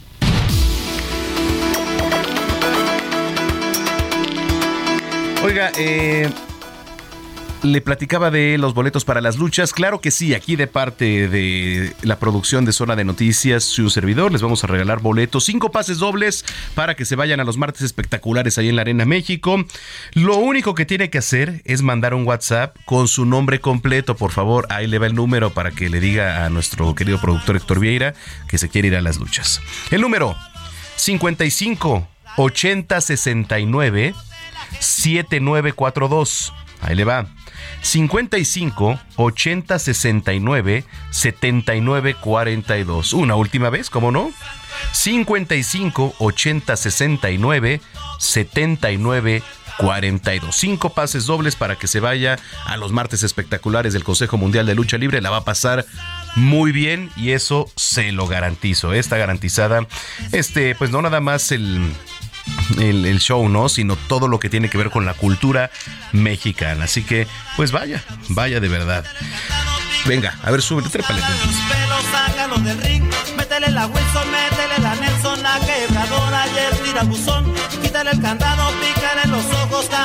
pelos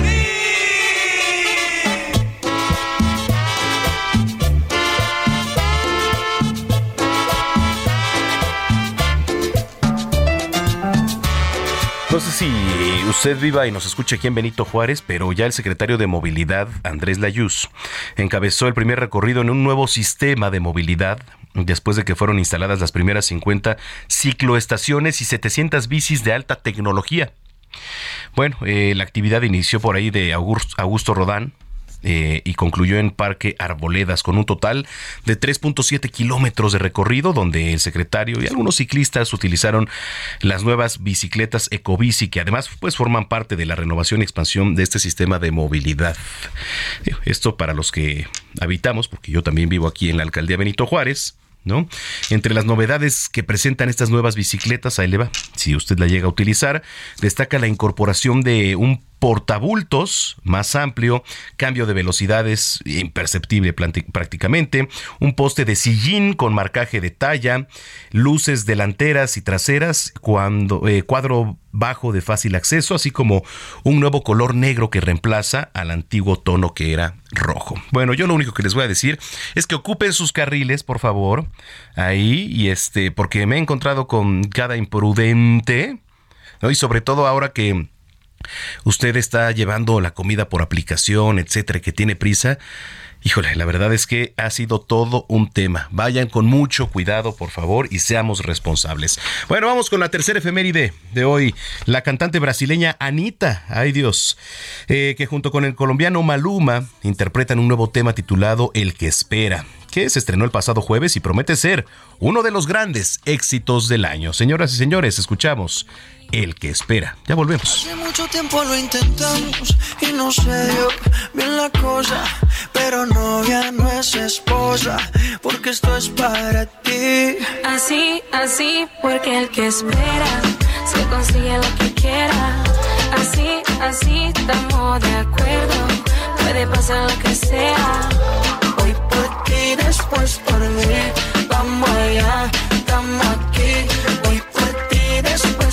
Hoy por ti, después por mí, vamos allá, estamos aquí. Maluma bebe, desde los tiempos disimulados, el panty pa'l lado y tomando de corona bien arrebatado, mucho paparazzi por todos lados.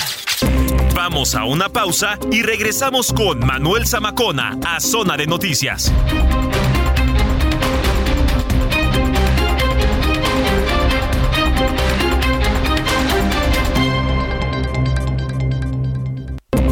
Estamos de regreso en Zona de Noticias con Manuel Zamacona por el Heraldo Radio.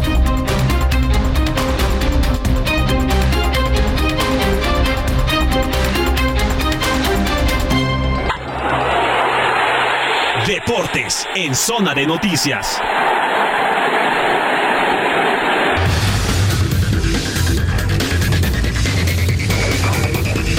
Las 3 de la tarde ya con 30 minutos entramos a la recta final de este espacio que es zona de noticias y regresamos para cerrar con broche de oro en la línea telefónica con los deportes. Roberto San Germán, ¿cómo estás maestro? ¿Qué pasó, mi querido Manuel, mi querida gente también que nos está intentando en estos momentos? Pues vamos a hablar de los clásicos, amigos, que se jugaron el día de ayer. Híjole, ¿con cuál quieres empezar? Este, a ver, vamos a empezar este por el uno a uno, ¿te parece? Del Atlas Chivas.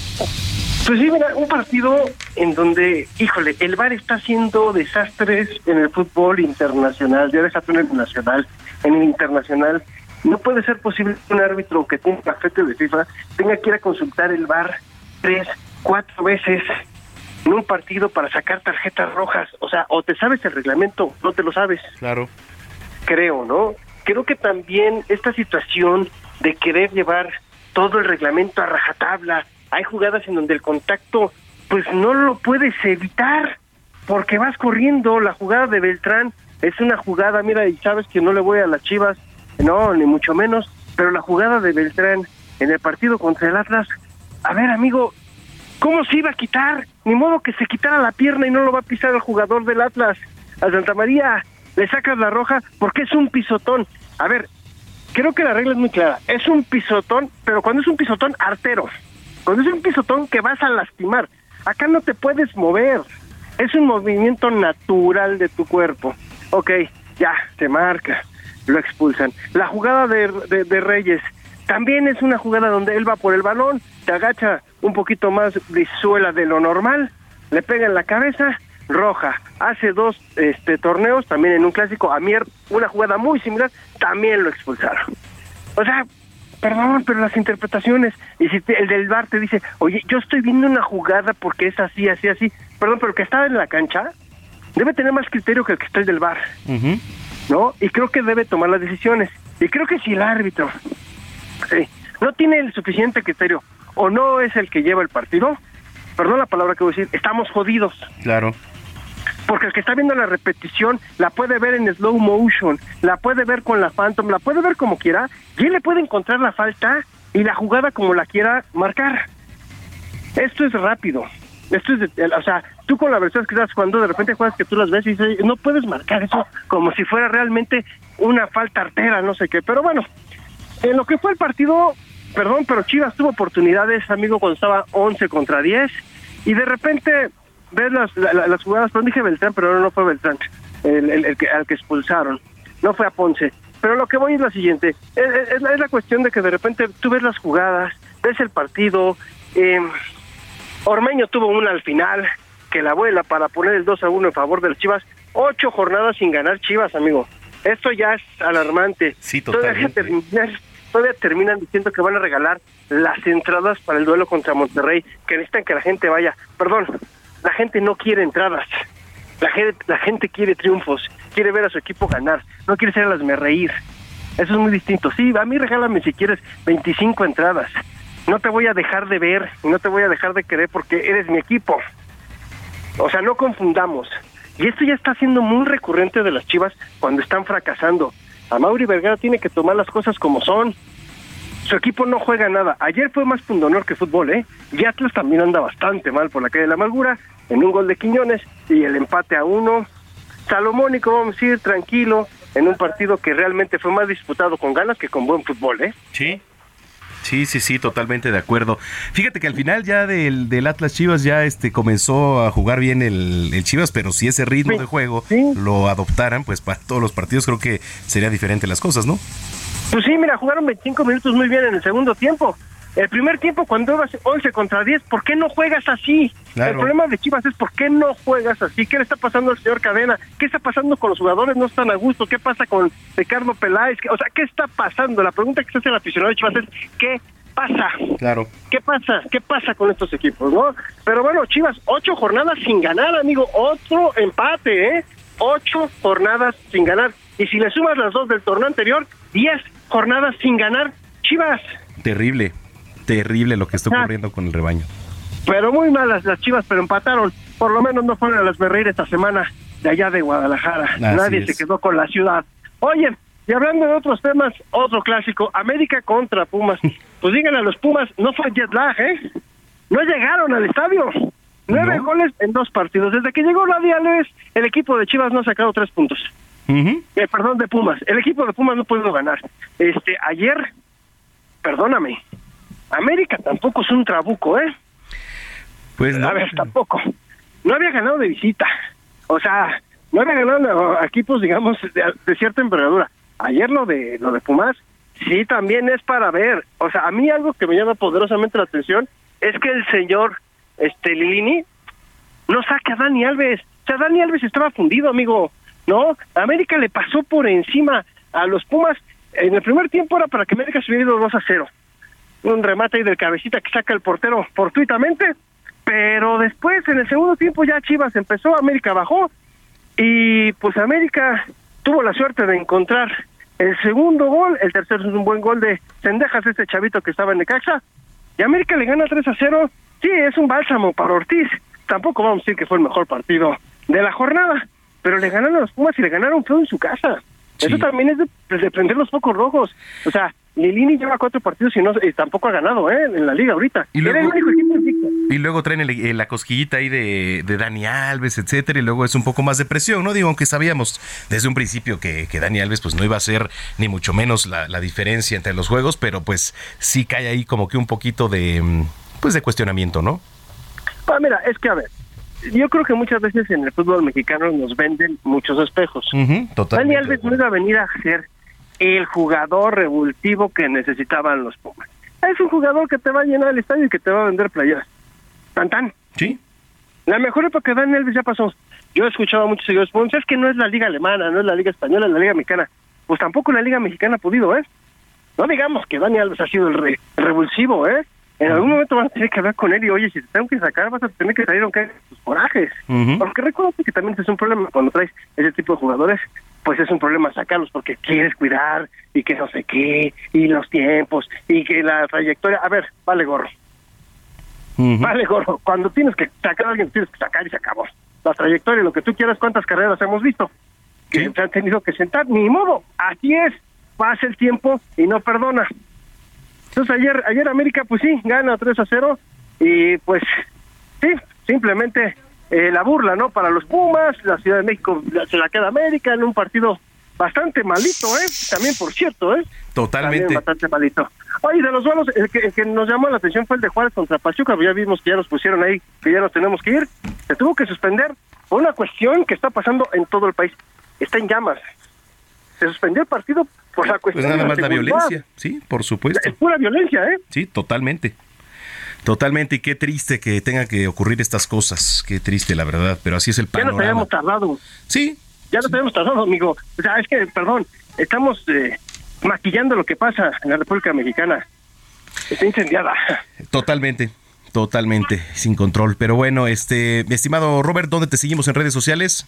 En Twitter me puedes encontrar en arroba de San Germán. Ahí ya no pudimos hablar del béisbol, pero nada más rápido, ¿cómo van los standings? ¿Cómo va todo? Por ¿Cómo quedan las supuesto. semifinales? Claro, rapidísimo. Eh, los únicos calificados ya a la siguiente ronda son los Diablos Rojos del México y los Toros de Tijuana por parte del norte.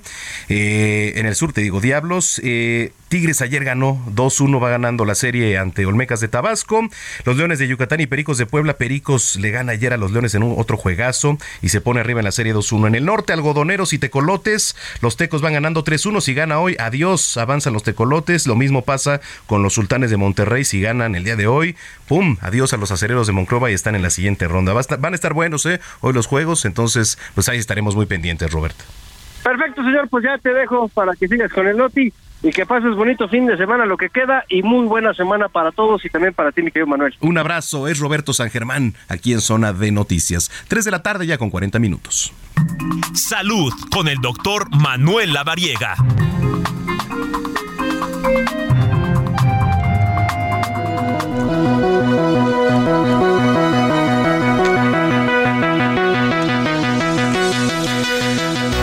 pues como todos los fines de semana, ya está aquí en cabina el doctor Manuel Lavariega para hablarnos de temas por demás interesantes. Bienvenido, Tocayo. Tocayo, un gusto estar aquí contigo y con todo el auditorio. Muchas gracias. Oye, ¿de qué nos vas a platicar? Digo, ya vi por supuesto aquí en la escaleta de, de qué trata, pero platícale al, al auditorio. Vamos a platicar de la conjuntivitis.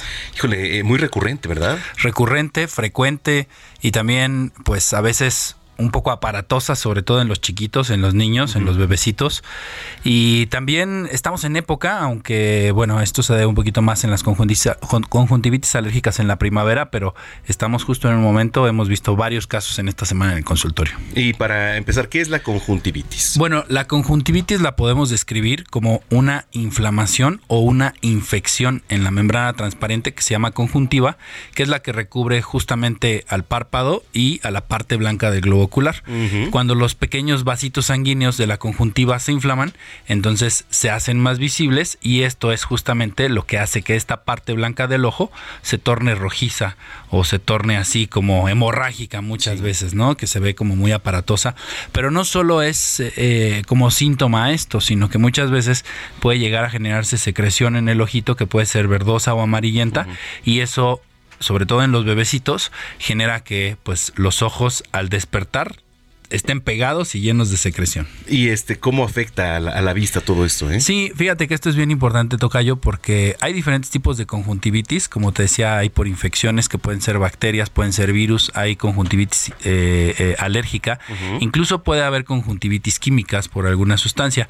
Pero la característica, pues bueno, es este, este enrojecimiento en uno o en ambos ojos, el ardor, la comezón, el picor, esta sensación como de un cuerpo extraño, como de piedritas, como de arena en los ojitos y también pues el lagrimeo, que esto es importante y pues bueno, afecta justamente al despertar a los chiquitos que no pueden abrir los ojos y también en los adultos con esta comezón, esta sensación de molestia ocular y que bueno, pues tiene un impacto en la calidad de vida de la persona.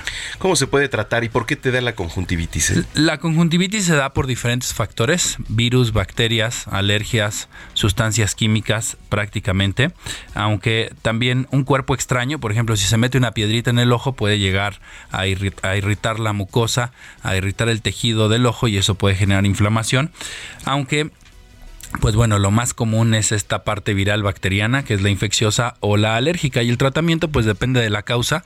Tenemos antibióticos tópicos, tenemos analgésicos que se aplican directamente en el ojo, antibióticos oculares, antibióticos eh, que se aplican en gotitas. Tenemos antihistamínicos que son antialérgicos, tenemos analgésicos, también tenemos pomaditas que se pueden aplicar en los párpados.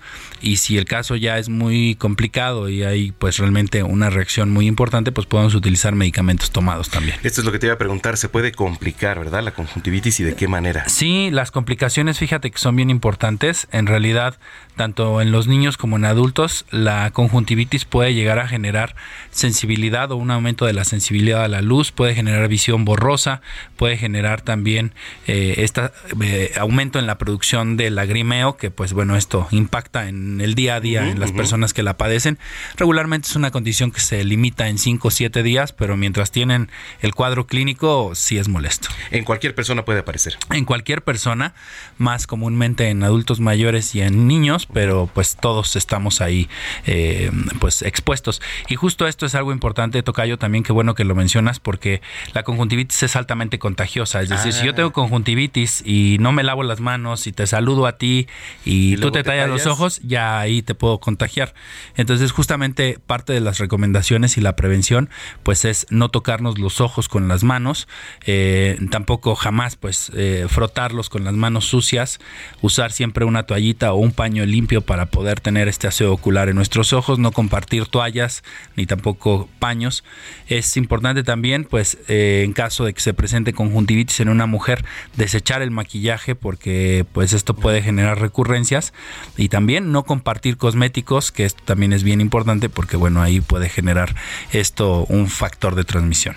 Ok, correcto. ¿Hasta más o menos cuánto tarda el tratamiento? ¿Cuánto dura un tratamiento o en quitarse la conjuntivitis? Regularmente son tratamientos de 7 días con un tratamiento antibiótico y pues bueno, eh, puede ser que se requiera un poco más eh, de tiempo para poder alargar el- la aplicación del medicamento, pero en general vamos a decir que en 7 días los síntomas tienen que remitir ya con el tratamiento establecido. Perfecto. Entonces, recomendaciones, eh, lavarse bien las manos. Sobre todo medidas de higiene y no compartir nada que tenga que ver con los ojos, pintura, maquillaje, rímel, todo esto que utilizan las mujeres para maquillarse, idealmente de uso personal. Correcto. Oye, tus redes sociales, Tocayo. Claro que sí, Tocayo. Me pueden encontrar como DR, como doctor abreviado, DR Lavariega Saráchaga, en todas las redes sociales. eh, mi nombre en su, en su buscador favorito y ahí prácticamente les aparece toda la información.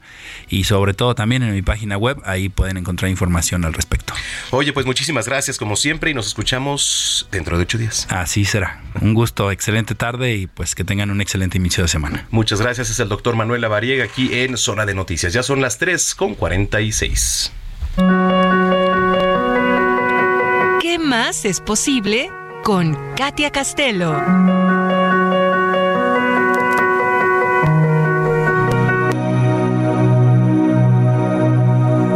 Quiero escuchar mucho esta palabra que es abundancia. ¿Tú eres abundante, mi querido Héctor Vieira? No. Sí, un poquito, ¿no? Digo, todos a ser abundantes, pero unos más que otros. ¿Qué es la palabra abundancia? Y está aquí con nosotros en, en cabina Katia Castelo, eh, facilitadora y coach de barras de Access. Bienvenida como siempre, Katy. Gracias, muchas gracias. Es un gusto para mí estar aquí y vamos a hablar precisamente de abundancia. Y me gustaría escucharte, Manuel. ¿Tú qué sabes de la abundancia? ¿Qué te imaginas cuando te dicen es que la abundancia llega a tu vida o ser un ser abundante? ¿Qué es lo primero que viene a tu, a tu mente? Pues mira, eh, en abundancia yo podría referirte a, a, varios temas, ¿no?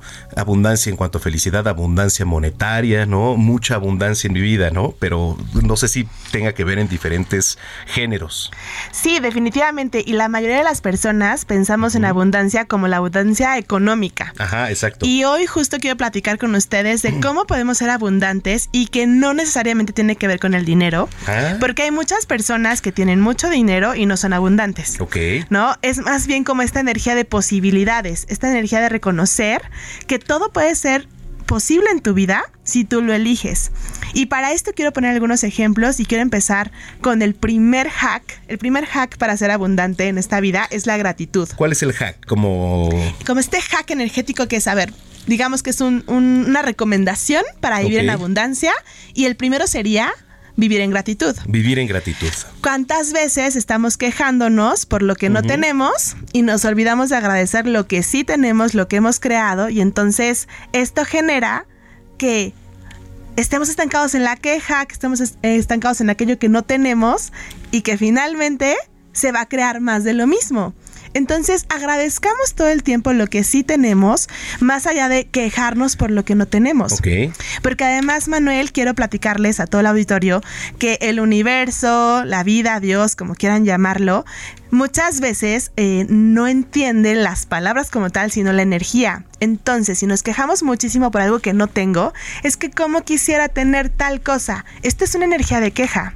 Y lo que va a suceder es que vas a tener más de lo mismo porque finalmente te estás quejando todo el tiempo. Mm, Y otro, La ley de la atracción. Exacto, totalmente. Y algo que a lo mejor no lo habían escuchado antes y hoy quiero compartirlo es cambiar la palabra quiero o necesito Ujú. por elijo. Ok. Porque es muy diferente decir es que yo quiero esto o yo necesito tal cosa. Ambas palabras están muy conectadas a la carencia. Y cuando tú cambias esta palabra por elijo, así es sencillo. Elijo lo que quieran. ¿En lo vez que- de cuál? En lugar de quiero Quiero. y en lugar de necesito. Elijo Elijo. elijo comprar tal cosa, Sí. elijo unas vacaciones, elijo y con esos pequeños cambios desde las palabras y desde la energía también vamos siendo más abundantes. Ok. Entonces, muy importante, número uno, ya lo, ya lo decíamos, la gratitud. Número dos, el cambiar estas palabras de quiero y necesito por elijo, porque todo el tiempo estamos eligiendo, Claro. consciente o inconscientemente. El punto es que no lo reconocemos. ¿no? Ok. Entonces, muy importante. Y otro, um, otra recomendación, recibir más. Todo el tiempo estamos recibiendo cosas y a veces no las, no las queremos o no, no permitimos que lleguen a nuestra vida. Entonces es como si el universo estuviera lleno, eh, a manos llenas para darte y por los juicios que tenemos justamente no nos permitimos recibir. Claro. Porque pensamos que es algo malo, entonces hay que recibir más. Como que bloqueamos. Justo, y va desde un cumplido que alguien te puede hacer y ¿qué hacemos? Inmediatamente justificamos, no, ¿cómo crees? ¿No? Oye, pero qué padre tu playera. Ay, no, fíjate que... No, ¿cómo crees? Que por cierto está muy padre, ¿eh? no, Sí. ¿cómo crees? Ven No, aquí la, playera de Manuel. Uh, Charlie Brown. Charlie Brown, Con la playera de mis poderosos tigres. Ahí está, está increíble. Entonces, recibir todo, ¿no? Hasta este tipo de cosas, Exacto. cumplidos, desde un café que te invita un amigo y que de repente dices, no, no, no, ¿cómo crees? Yo pago. ¿Qué tal que hoy él te quiere invitar? Claro. Entonces, recibamos más, seamos esa energía de abundancia en nuestra vida y cada vez que esté sucediendo algo que nos encanta, que estamos viviendo una situación increíble, aquí hay otro hack, podemos decir, universo, más de esto, por favor Universo. más de esto, por, favor. Y es reconocer justamente que está llegando aquello que nos hace feliz, aquello que estamos eligiendo. Y entonces, con esto, universo, más de esto, por favor, es estar en gratitud y es como mandar esta señal energética de esto es lo que quiero elegir, esto es lo que me gusta. Así que más de esto, por favor. Más gozo, que es muy importante, divertirnos todo el tiempo porque la energía del gozo es expansiva y la energía del gozo es abundancia. Entonces, va más allá del dinero o va más allá de los, de los temas materia- materiales. Es justamente esta energía de posibilidades y de disfrutar la vida. Y cuando tú disfrutas tanto lo que haces, por consecuencia el dinero va a llegar. Te lo aseguro. Y ya hemos platicado de esto en el programa. Sí. Pero entonces, estas son las cuatro cosas que no debemos olvidar. Gratitud, ante todo. Empezar a cambiar las palabras quiero y necesito por elijo. Elijo.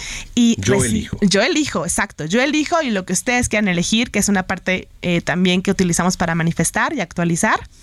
Eh, el tema de, de también recibir todo lo que está disponible para nosotros sin bloquearnos y sin juzgar. Y finalmente, cuando está llegando algo que nos apasiona, algo que nos gusta a nuestra vida, simplemente repetir, universo, más de esto, por favor. Más de esto, por favor. Así que más de esto, por favor, más facilidad, gozo y gloria para nuestra vida. Y este es la recomendación sobre la abundancia para el día de hoy. Oye, qué increíble, la verdad es que estuvo muy buena, me gustó mucho. Y para la gente que te viene escuchando, que te está viendo en tu transmisión en vivo, ¿dónde te puedes seguir en redes Así sociales? es, estamos por aquí transmitiendo en vivo en mi Insta- Instagram, arroba soy Katia Castelo. Gracias a todos los que están uniendo en Instagram. Gracias a todos los que nos escuchan por Zona de Noticias con Manuel Zamacona. en el- Así que eh, será un gusto estar en contacto para este y muchos temas más. Gracias y nos escuchamos dentro de ocho días. Claro que sí. Nos vemos el próximo domingo con más temas. Gracias. ¿Qué más es posible? ¿Qué más es posible? Katy Castelo, facilitadora y coach de barras de Access. Bueno, antes de irnos, los ganadores para la lucha libre, para que se vayan a la Arena México, el Consejo Mundial de Lucha Libre los espera el día martes. Rodrigo Jiménez, muchas gracias. Rosa Virginia Zambrano. Rosa Virginia Zambrano, muchas gracias también. Juan Gabriel González. Arturo Esparragosa y Gilberto González ya tienen sus boletos, su pase doble, para que se lancen el martes a ver el Consejo Mundial de Lucha Libre.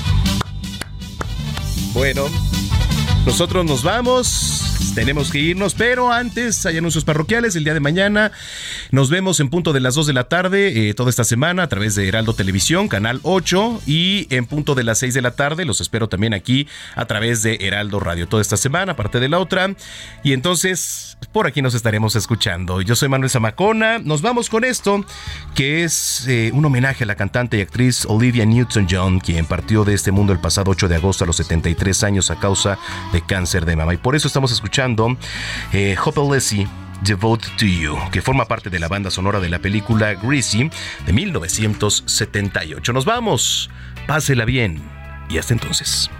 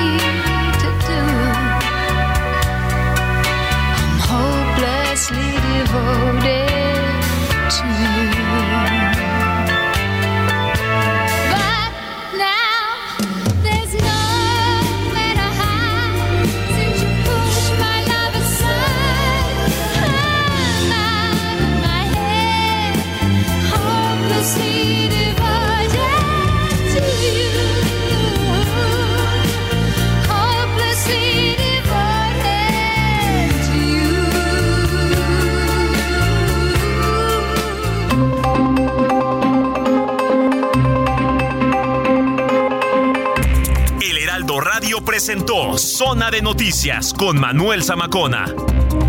Los esperamos la próxima semana desde el epicentro de la información.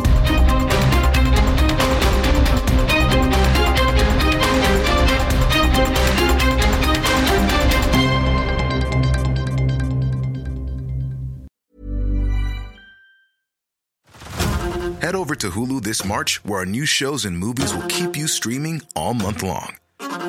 Catch the acclaimed movie All of Us Strangers, starring Paul Mescal and Andrew Scott. Stream the new Hulu original limited series We Were the Lucky Ones with Joey King and Logan Lerman. And don't forget about Grey's Anatomy. Every Grey's episode ever is now streaming on Hulu. So, what are you waiting for? Go stream something new on Hulu.